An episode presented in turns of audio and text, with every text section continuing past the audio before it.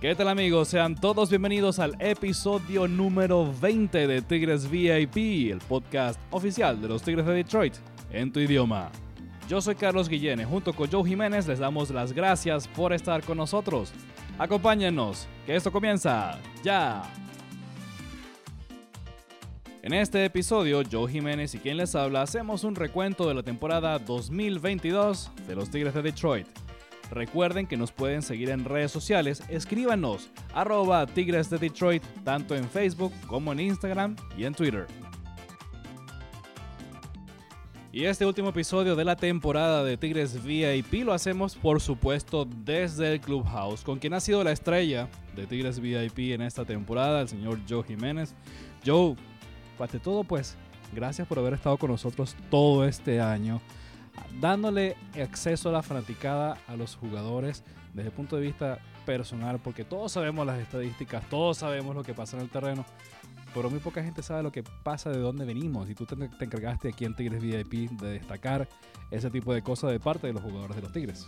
Sí, no, gracias Carlos. Yo pienso que, este año nos divertimos mucho y, yo creo que la gente aprendió un poco más de lo que, de lo que pues nosotros, de dónde venimos y, las cosas que nos gusta hacer y, pues y demás que, que, nosotros hacemos fuera, fuera del estadio y pues este, en realidad me gustó mucho, me divertí mucho haciéndolo y este, tengo que agradecer mucho a los fanáticos porque en realidad este fue un año súper bueno y este, yo quiero dar las gracias a todo el mundo. Hubo muchas cosas buenas, bonitas y chéveres que vivimos aquí con los Tigres de Detroit este año. Empezando desde temprano. La primera victoria que tuvo el equipo en casa fue un batazo para en, el noveno inning, si no me equivoco, para dejar en el terreno al equipo contrario con un batazo de Javier Báez contra la pared. Y por supuesto la gran celebración, una gran fiesta, un, un comienzo de temporada en casa que daba que le daba mucha energía a la fanaticada. Sí, me acuerdo, estaba bien frío ese día. Eh, sí, porque ya tú sabes, era a principios de abril y este, nosotros venimos de Florida, donde es un, un clima más caliente y obviamente este, pues venir hacia acá a, Michigan, eh, que, que todavía en abril hay un clima muy, muy frío. Para mí ese día fue estupendo, de verdad. Este, fue una primera este, eh, el primer juego ganado de nosotros, de verdad que importó mucho y en realidad este, el, estadio estaba lleno, la fanaticada este, nos apoyó desde el principio y de verdad que fue un buen comienzo de la temporada y obviamente eh, Javi a dar ese, ese batazo eh, contra uno de los mejores equipos y, contra uno de los mejores cerradores. Yo pienso que eso no, nos ayudó mucho y de verdad fue un buen momento para nosotros.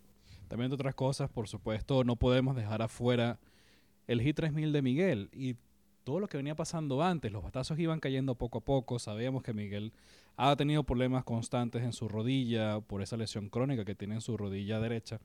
Eh, y los números seguían avanzando. Veíamos los números en la pizarra del bosque izquierdo en Comerica Park, sumando hits, sumando imparables hasta ponerse cerca de los 3000 un juego con los Yankees en el que dio tres imparables y cuando estaba a puntico y estaba todo servido para que diera el 3000 ante los Yankees, le dan una base por bola intencional y por supuesto el estadio se viene abajo, pero en abucheos.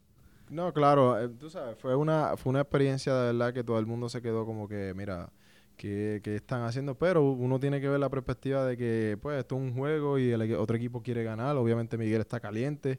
Eh, y obviamente si él da si él da un hit puede ser que no, no me acuerdo exactamente cómo estaba el juego pero eh, yo pienso que, pues a la, a la, misma vez no, nos da un poco de, tristeza que no lo dio ese mismo día porque era un buen juego y este yo pienso que, que ese turno iba a ser clave en el juego.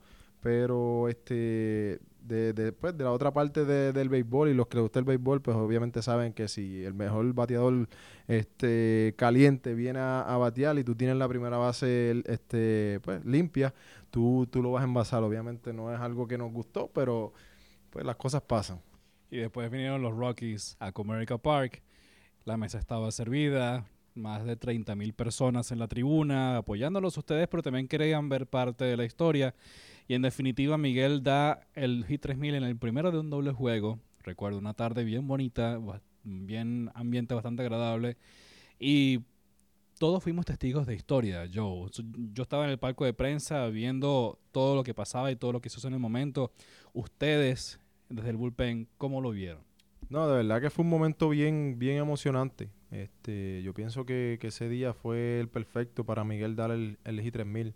Eh, por, por, el clima, no estaba tan frío, no estaba tan caliente, este, muchos fanáticos y obviamente este pues Miguel tuvo tuvo la hazaña de dar los 3000 que le llevamos esperando desde pues desde el año pasado porque pensábamos que, que Miguel lo podía dar el año pasado pero este ese día fue fue bien increíble tú sabes este nosotros verlo de desde el bullpen eh, obviamente salimos corriendo desde el bullpen hacia hacia donde era felicitarlo y, fue un momento bien este que, en realidad yo me voy a acordar toda mi vida porque no todos los días se ve un, un Hit 3000 y más este de, un jugador de, pues de tu mismo equipo. Eh, obviamente me siento bien orgulloso de, estar en este equipo y, de, poder compartir ese momento con Miguel. Tú eras parte y eres parte de, de un bullpen que fue una de las notas positivas en el 2022 para los Tigres de Detroit. Unas estadísticas súper eh, alentadoras. La pelea entre ustedes, una pelea ustedes son amigos y compañeros de trabajo, pero cada quien hacía su rol y ejecutaba su rol y dejaba el, juego con la opción de que el equipo ganara. Cada vez que veníamos cualquiera de ustedes en este año, sabíamos y teníamos la tranquilidad de que el equipo, el juego va, y se iba a mantener ahí, va a estar apretadito, solo faltaba anotar algunas carreras para ganar y llevarnos la victoria. Cuéntanos, ¿cómo en, en todo este 2022, cuál fue la mentalidad de ustedes en el bullpen? Porque el año pasado no fue el mejor para ustedes, pero colectivamente, ah, pero este año fue un gran paso adelante a, nivel de estadísticas. Pues yo pienso que, que, como tú muy bien dijiste, todo el mundo tenía su rol y, este en realidad todo el mundo hizo su trabajo y no importa la, la, el score que teníamos en, en, el juego.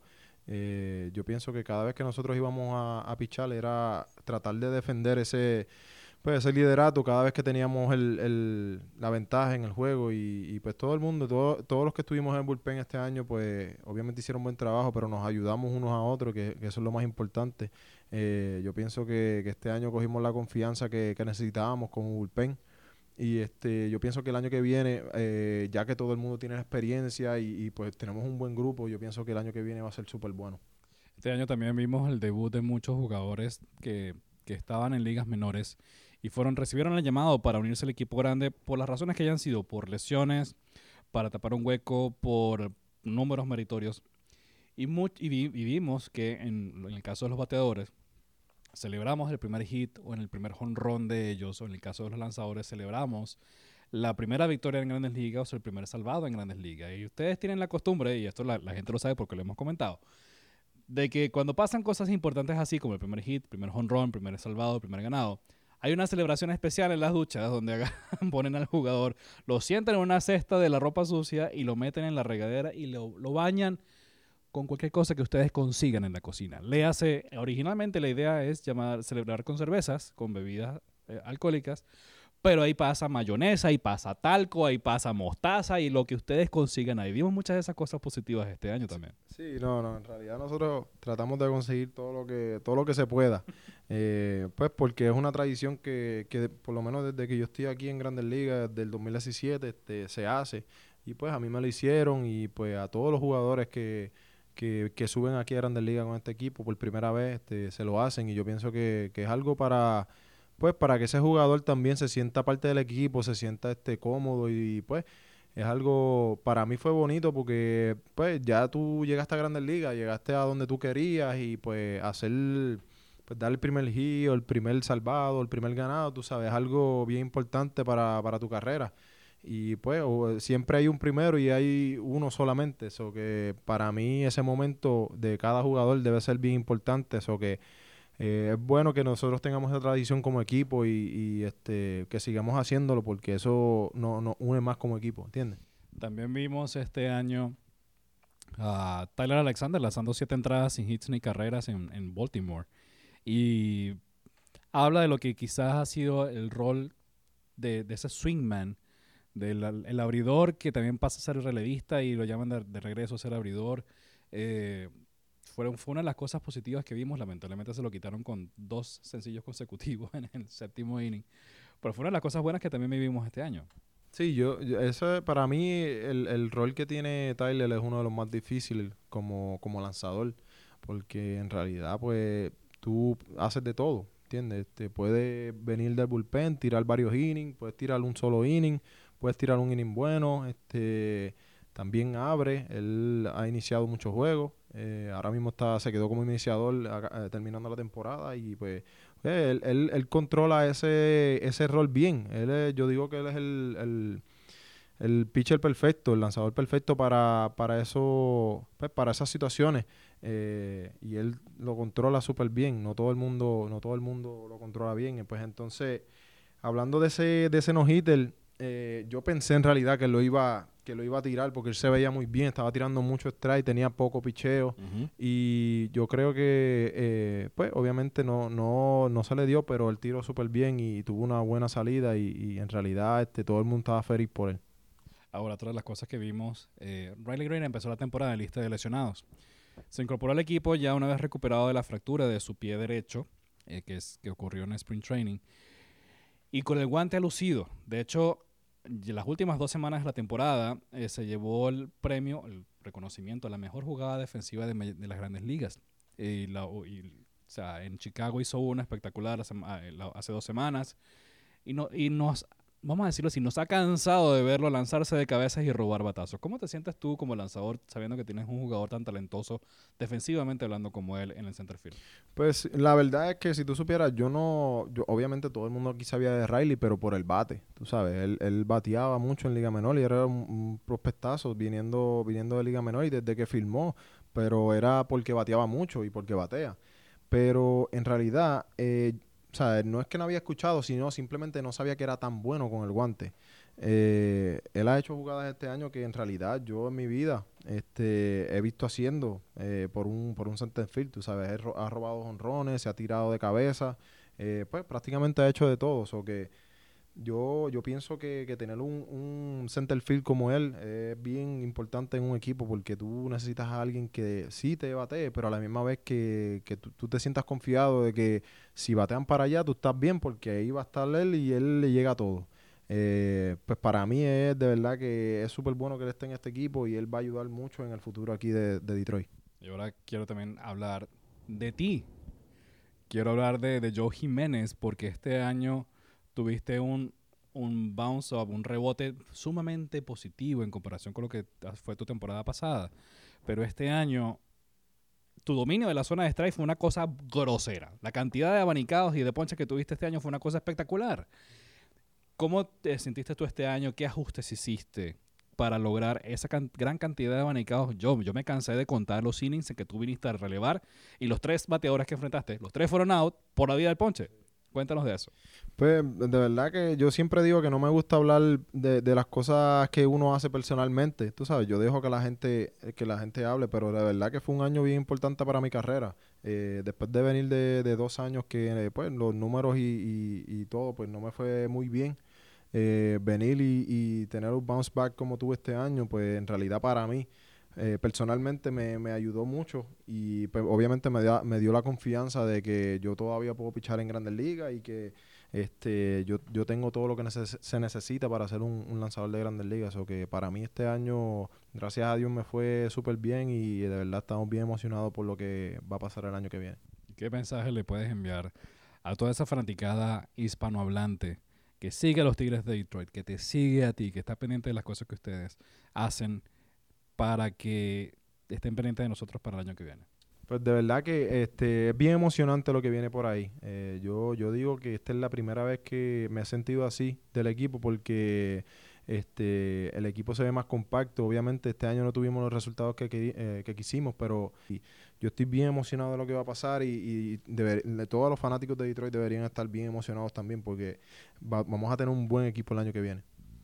Y también, también quiero darle un saludo a la fanaticada este, que, que nos apoyaron este año eh, en, en, este podcast y, y, pues eh, viniendo al estadio. De verdad que para mí y para todo el equipo fue de, de gran bendición tener toda, toda la fanaticada de nuestro lado y toda la fanaticada latina que, que nos apoyó en el podcast este año. Eh, sigan compartiéndolo y, y, sigan escuchándonos que de verdad vienen cosas buenas por ahí y si Dios quiere vamos a seguir haciendo más episodios. Joe Jiménez en Tigres VIP.